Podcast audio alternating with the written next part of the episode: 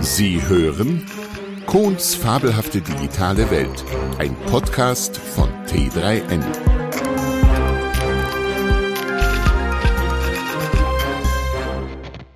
Unsere Zukunft ist digital. Unsere Zukunft ist rosig? Oder wie unsozial wollen diese so-called sozialen Medien eigentlich noch werden? Oder schlechte Umgangsformen bei Big Tech? Liebe Hörerin, lieber Hörer, wenn du nicht, dann. Kennen Sie diesen Satz, der jede ernsthafte Beziehung killt? Man kann geteilter Meinung darüber sein, ob damit der Straftatbestand der Erpressung bereits erfüllt ist oder nicht. Auf jeden Fall fühlt es sich subjektiv in den meisten Fällen genau danach an, nämlich nach schwerer Nötigung. Gut, das Gesetz sieht es nur dann als eine solche, wenn die Forderung für den Erpressten alternativlos ist, wenn dieser keine Möglichkeit hat, auf ein anderes Angebot auszuweichen.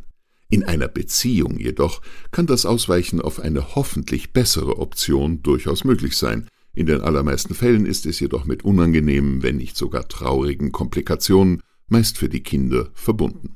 Dennoch sollte es sich der Nötiger sehr gut überlegen, ob er zu diesem Mittel greifen will, denn er könnte ganz fix alleine dastehen, denn wie bei jeder Unterdrucksetzung sollte man auch im Privaten auf keinen Fall auf eine solche Forderung eingehen, sonst steht die nächste Erpressung schon in der Tür. In einer Beziehung kann man durch geschickte und einfühlsame Verhandlungstaktik vielleicht das Schlimmste verhüten, und wenn nicht, dann ist wieder eine Partnerschaft sinnlos den Bach hinuntergegangen. Zumindest ich bin bisher mit dieser Haltung ganz hervorragend gefahren, und alle, die so etwas bei mir versuchten, stellten sich ganz hurtig als entbehrlich heraus. Was aber, wenn man von seinem Informationsprovider, also jenem, von einem Großteil der Menschheit verwendeten Social-Media-Portal mit einer solchen scheinbar alternativlosen Forderung kalt erwischt wird? Wenn die Forderung rotzfrech lautet, entweder lässt du uns jetzt dir deine Daten klauen, Entschuldigung, ich meinte natürlich, stellst du uns ab jetzt deine Daten zum weiteren, hochgewinnträchtigen Verhökern unentgeltlich zur Verfügung, oder du bist hier raus. In Amerikonistan mag ein solch hemdsärmeliges Vorgehen für Kuhhirten mit einem Six-Shooter in der Hand nicht unüblich gewesen sein. Bei uns, in der zivilisierten Welt, wird solches Verhalten unter anständigen Menschen nur perhorresziert.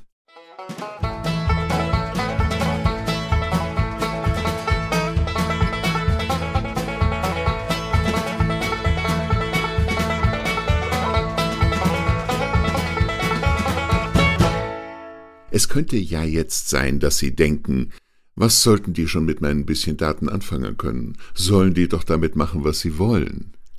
Ehrlich? Ernsthaft? Dann kann ich Ihnen nur raten, sehen Sie sich die unten verlinkten Videos des genialen Informatikers David Kreisel bei 63C3 an. Ich verspreche Ihnen, Sie werden über das Thema Data Mining, das elegante Wort für die unbequeme Wahrheit des Datenerntens, also des Datenentwendens in Zukunft, ganz anders denken und ihre Daten hüten, wie ihren Augapfel. Ich für meinen Teil habe mich dazu entschlossen, diesem Versuch einer qualifizierten Nötigung oder doch Erpressung, schließlich sind ja doch finanzielle Interessen im Spiel, durch die Truppe von Mark Sackharberg, um Jan Böhmermann mit seinen Bustle Brothers einmal zu zitieren, auf gar keinen Fall nachzugeben und deren Löschung meines WhatsApp-Kontos gelassen entgegenzusehen. Da die einschlägigen Verdächtigen, sowohl die Medien des Mainstreams als auch jene um die Wahrheit bemühten, bereits mit mehr oder meist weniger brauchbaren Rezensionen und noch unqualifizierteren Meinungen zu den Alternativen voll sind, von meiner Seite hierzu nur so viel. Ob eine Plattform aus dem unmittelbaren Dunstkreis von Microsoft, wenn man deren bisherigen Umgang mit Usern, Userkonten und Daten ins Kalkül mit einbezieht, als wirklich seriös betrachtet werden kann, sei erstmal dahingestellt. Vor allem, wenn man bedenkt, wer sich für diese Plattform stark macht und wo deren Server stehen. Und das Einklagen von Userrechten auf einem anderen Kontinent mit einem anderen Rechtssystem wäre von hier aus ein sehr sportliches Unterfangen, zu dem ich Ihnen viel Glück wünsche. Oder haben Sie jemals geglaubt, dass Sie als Kunde von Big Tech mit den gleichen Waffen kämpfen könnten wie diese Dementoren? Ich frage mich verzweifelt, welcher Kommunikationsplattform kann, darf, soll ich mich denn in Zukunft bedienen? Welche Plattform wird mein und ihr, verehrte Hörerin, verehrter Hörer, von der allgemeinen Erklärung der Menschenrechte und den meisten Grundgesetzen dieser Welt verbriefte Recht auf freie Meinungsäußerung verteidigen? Ist denn die dem großen Philosophen Voltaire zugeschriebene Äußerung Mein Herr, ich teile Ihre Meinung nicht, aber ich würde mein Leben dafür einsetzen, dass Sie sie äußern dürfen, schon so aus der Mode gekommen? Ist das anderer Meinung sein denn schon so gefährlich geworden?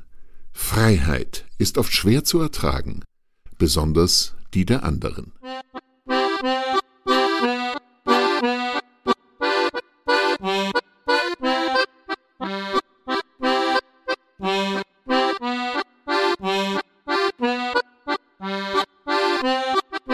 Vermutlich wird es mich wieder einmal zu den Schweizern ziehen. Klein, sympathisch und unabhängig eben. Und Geheimnisse versteht man dort zu hüten, also meistens. Ja, vielleicht nicht ganz immer, aber zumindest besser als im Tal der Spachtelmasse. Ähm, nein. Ich lasse den Uraltwitz mit Pamela Anderson und ihrer Unique Selling Proposition ganz weit links liegen. Also, im Silicon Valley. Dort ist man an solcher Diskretion von vornherein gar nie interessiert gewesen und gibt sich auch schon lange gar keine Mühe mehr, diese vorzutäuschen. In diesem Sinne möge die Datensicherheit mit Ihnen sein. Ihr William Cohn. Quellen unten verlinkt. Sie hörten Kohns fabelhafte digitale Welt, ein Podcast von T3N und Kohns Welt AG. Sprecher und Autor William Kohn. Musik Tom Putsch. Eine Produktion von T3N und Kunstwelt AG.